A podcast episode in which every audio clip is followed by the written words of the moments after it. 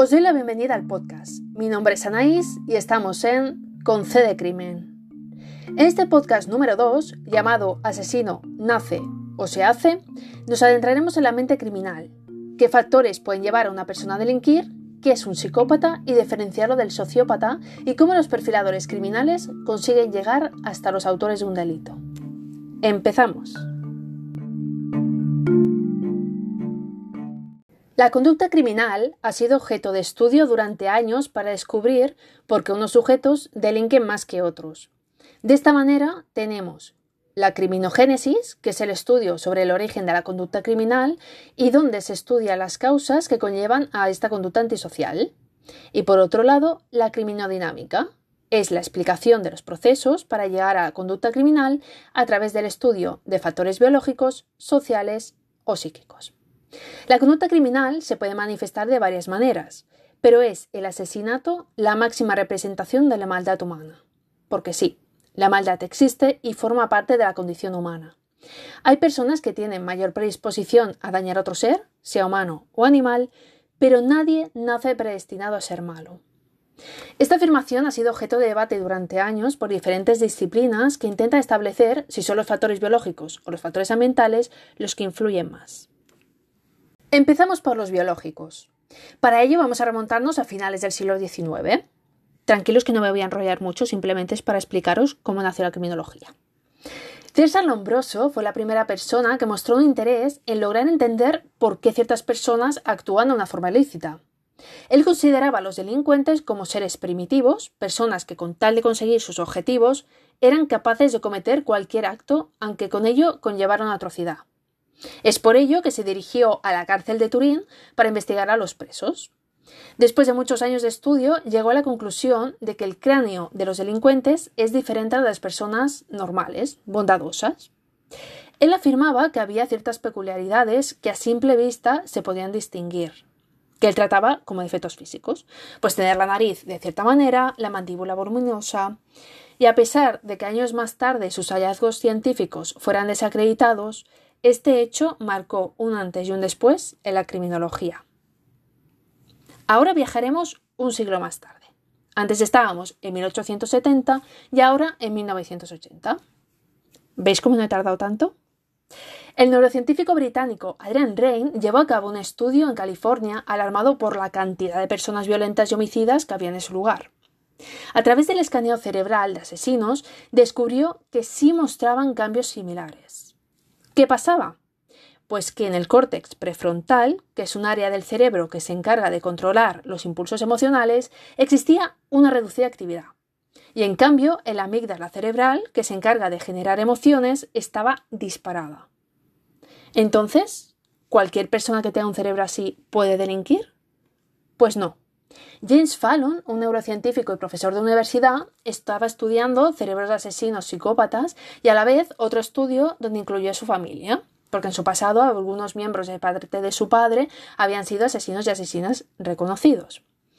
Mientras trabajaba, una tarde del año 2000, se dio cuenta de que uno de los escáneres que tenía en la mesa mostraba un cerebro patológico que él definió como los peores que había visto en su vida con unos genes muy predispuestos a la violencia y cuando va a revisar a quién pertenece, porque entonces no estaban los nombres puestos, se da cuenta de que es el suyo. Acababa de descubrir que su cerebro tenía genes vinculados al comportamiento psicopático violento. A partir de ahí, tanto él como otros profesionales se preguntaron cómo era posible que teniendo todos esos factores fuese reconocido y admirado en su profesión y jamás hubiera dañado a nadie. La respuesta fue que él había tenido un entorno adecuado y una infancia feliz. Y estos dos aspectos juntos hacen que sí se reduzcan considerablemente las posibilidades de cometer un delito. Esto vuelve a decir que las infancias lo son todo, que son algo de que nos marcan de por vida. Y este también es un factor muy común en asesinos donde sus infancias fueron traumáticas. La verdad es que os recomiendo que veáis la conferencia que realizó James Fallon, la verdad es que lo encontré interesante porque explica tanto anécdotas como su experiencia en la investigación y también cómo se relaciona con miembros de su familia, cómo es con su relación con sus hijos, con su mujer. Por tanto, podemos decir que la combinación de un gen biológico que predispone a un comportamiento violento sumado a una infancia traumática basada en la violencia, que puede ser sexual, física y psicológica, porque algunas veces los golpes propinados pueden dañar el cerebro, también pueden hacer que una persona tenga mayores posibilidades de una vida criminal. Como antes comentaba, no tan solo existe el factor biológico, sino que también podemos encontrar factores ambientales. Estos factores externos al individuo pueden ser el uso frecuente de sustancias como son el alcohol o las drogas, o incluso la cultura y las costumbres, donde en ciertas partes del mundo la supervivencia puede llevar a la delincuencia porque se viven situaciones límites. Alguien que vivió esta situación límite fue Aileen Burnos, que es considerada la primera asesina en serie. Esta mujer fue ejecutada en 2002 en Estados Unidos después de cumplir condena por haber asesinado a siete de sus clientes cuando ejercía la prostitución. Según Burnos, actuó en legítima defensa porque, según contaba, la golpearon y la violaron. Si tienen ocasión de ver su última entrevista, comprobarán cómo ella justificaba sus actos considerándose inocente porque se veía una víctima del sistema. Ella sentía que la sociedad le había dado la espalda porque siendo una niña, sus abuelos, los encargados de cuidarla después del abandono de sus padres, abusaban sexualmente de ella y además la golpeaban, y sus actos no tuvieron consecuencia. Esa infancia, rodeada de alcohol y violencia, la marcaron, pero es que de adulta, ejerciendo la prostitución, los hechos se volvían a repetir, y en este caso ya no eran sus abuelos, sino sus clientes. La sociedad la castigó por los crímenes cometidos, porque no existe ninguna justificación ante el asesinato. Pero para evitar estos actos, es importante que donde no llega la familia, llegue el Estado, que es quien tiene la obligación de cuidar y proteger a sus ciudadanos. Con una asistenta social, con psicólogos, criminólogos, cualquier profesional que hubiese podido apartarla de ese ambiente y proporcionarle una vida mejor habría reducido la peligrosidad que desarrolló. Todos los actos ilícitos deben tener consecuencia para que así no se vuelvan a repetir, porque el antes de ser verdugo fui víctima no tiene que servir. Donde una persona no llega, vuelvo a repetir, tiene que llegar el Estado, que es quien debe de facilitar las herramientas para poder gestionar las emociones, modelar los comportamientos y enseñar valores. Y la escuela sería un ejemplo de institución donde llevarlas a cabo. Pero ¿cómo se enseña a un psicópata a gestionar emociones si su actividad cerebral no las controla? Para responder esta pregunta, primero debemos conocer qué es un psicópata, que no deja de ser un sujeto que padece un trastorno antisocial de la personalidad. No confundir con un trastorno mental. No tienen una distinción física, pero sí psíquica. Por tanto, ya nos podemos ir quitando de la cabeza la imagen de Aníbal Lecter, Charles Manson o el asesino de Viernes 13, porque los psicópatas conviven con nosotros. Con esto tampoco quiero crear una alarma social, porque no todos los psicópatas son criminales, ni todos los criminales son psicópatas. Pero sí que es verdad que el cine ha asociado psicópatas como seres alejados de la sociedad, actuando siempre con maldad y sedientos de sangre. Pero la realidad es otra.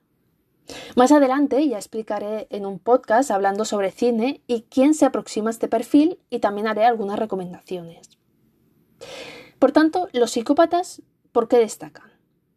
Pues por su gran poder de manipulación, por su falta de empatía, por la ausencia de remordimientos ante sus actos, les cuesta mucho hacer autocrítica, son narcisistas, mentirosos patológicos, mienten continuamente y sobre todo Venga, hacer un ejercicio de memoria a ver si recordáis cuál ha sido la primera cualidad que he dicho. Venga, voy a dar una pista. Gran poder de manipulación. Pues bien, la última cualidad es que tienen encanto superficial. Les gusta manipular a su entorno para dar una apariencia encantadora y con cierto atractivo, pero la realidad es otra. ¿Cuántas veces han salido por televisión vecinos y vecinas hablando sobre qué simpática y educada era la persona que está siendo detenida por la policía por haber matado? Es que siempre me saludaban los rellanos. Vale, pero tengamos en cuenta que nunca llegamos a conocer del todo a las personas que nos rodean. Y esa es una de las razones por las que, según Vicente Garrido, reconocido criminólogo y alguien a quien admiro, a la sociedad le despierta esta curiosidad por el crimen, porque podemos vivir al lado de alguien potencialmente peligroso, Estos individuos están camuflados en la sociedad ejerciendo distintas profesiones y formando parte de cualquier clase social. Aunque sí que es cierto que donde suelen encontrarse más es en profesiones que implican poder, prestigio y liderazgo. ¿Cuáles son estas? ¿Negocios o política? Entonces, ¿qué sucede para que una persona cruce esa línea que separa el bien del mal? Pues un conjunto de interacciones e influencias diferentes, como las mencionadas anteriormente. Factores genéticos y biológicos, pero también sociales y ambientales. Los motivos que llevan a una persona a matar son muy variados, tanto como los hechos delictivos. Por tanto, para responder por qué unos matan y otros no, debemos determinar cuál es la finalidad de los hechos, así como el móvil del crimen. Los psicópatas saben distinguir perfectamente el bien del mal. Son incapaces de amar y si hacen daño a terceras personas no tienen remordimientos porque son incapaces de sentirse culpables. Mucha gente suele confundir un psicópata con un sociópata, que también es una persona con un trastorno de personalidad antisocial. ¿En qué se parecen? Pues que en psicópatas y sociópatas comparten patrones de conducta muy similares. ¿En qué se diferencian? Pues en que los sociópatas sí tienen capacidad de empatía y lealtad, pero solo con su entorno más próximo. Otra de las principales diferencias es en relación al patrón de comportamiento. Mientras la psicopatía tiene anomalías neurológicas como las explicadas anteriormente, los sociópatas pueden ser así por varias razones. Una puede ser una lesión cerebral provocada por un golpe de un accidente o bien por factores sociológicos negativos. Contacto con amigos delincuentes, progenitores negligentes, etc. Por último, para acabar el podcast, explicaré cómo trabajan los perfiladores criminales para llegar hasta estos individuos cuando han traspasado ese límite. El objetivo principal de estos profesionales es encontrar la huella psicológica o evidencia conductual, dos aspectos que siempre dejan los agresores en la escena del crimen y en la víctima, y que sirven para identificar y detener al autor de los crímenes. Como dijo Robert Ressler, si logras entender en la mente de un asesino, puedes predecir su siguiente crimen y así evitarlo. Si os habéis fijado, he dicho huella psicológica, porque las evidencias físicas pueden llegar a borrarse, sea de forma accidental o intencionada por el autor. Pero las psicológicas siempre están. Holmes y Holmes determinaron que para poder aplicar esta técnica a un hecho criminal siempre era más fácil con criminales seriales. No deja de ser lógico. La repetición de los actos puede determinar si existe una pauta o patrón de comportamiento y así llegar al autor. Hoy en día también se utilizan para otros delitos, como por ejemplo el robo de viviendas, secuestros o incluso incendios. Que se han provocado, claro. Existen multitud de modelos teóricos de la perfilación alrededor del mundo. En concreto, aquí en España existe el método Vera, que fue propuesto por Juan Enrique Soto y que se basa en analizar a la víctima, V, la escena del delito, E, la reconstrucción del delito, R, y el autor, en Cataluña, en el año 2016, se creó el Grupo de Análisis de Conducta Criminal dentro del cuerpo de Mossos Escuadra. Yo tuve ocasión de realizar mis prácticas universitarias allí con los Mossos de Escuadra y llevar a cabo un análisis de conducta en agresiones sexuales. La intención de perfilación criminal no es señalar a alguien en concreto, sino determinar las características de este autor desconocido teniendo en cuenta las características físicas, demográficas, psicológicas y demográficas. Por ejemplo, Vicente Garrido, a quien he nombrado anteriormente, realizó en 1998 el primer perfil psicológico de un asesino en serie español. Joaquín Ferrandiz, Podéis ir a Víctimas del Misterio en televisión española y allí encontraréis sobre su caso y que la policía utilizó el perfil de Garrido para ir a su detención del autor. O más recientemente, en 2016, donde un policía especialista en análisis de conducta ayudó a detener a Antonio Ortiz, el pederasta de Ciudad Lineal. Y hasta aquí el podcast de hoy. Como habéis podido comprobar, un delincuente es fruto de multitud de factores biológicos, pero también de experiencias. Un entorno saludable ayuda, pero identificar ciertas conductas a tiempo puede evitar futuras tragedias.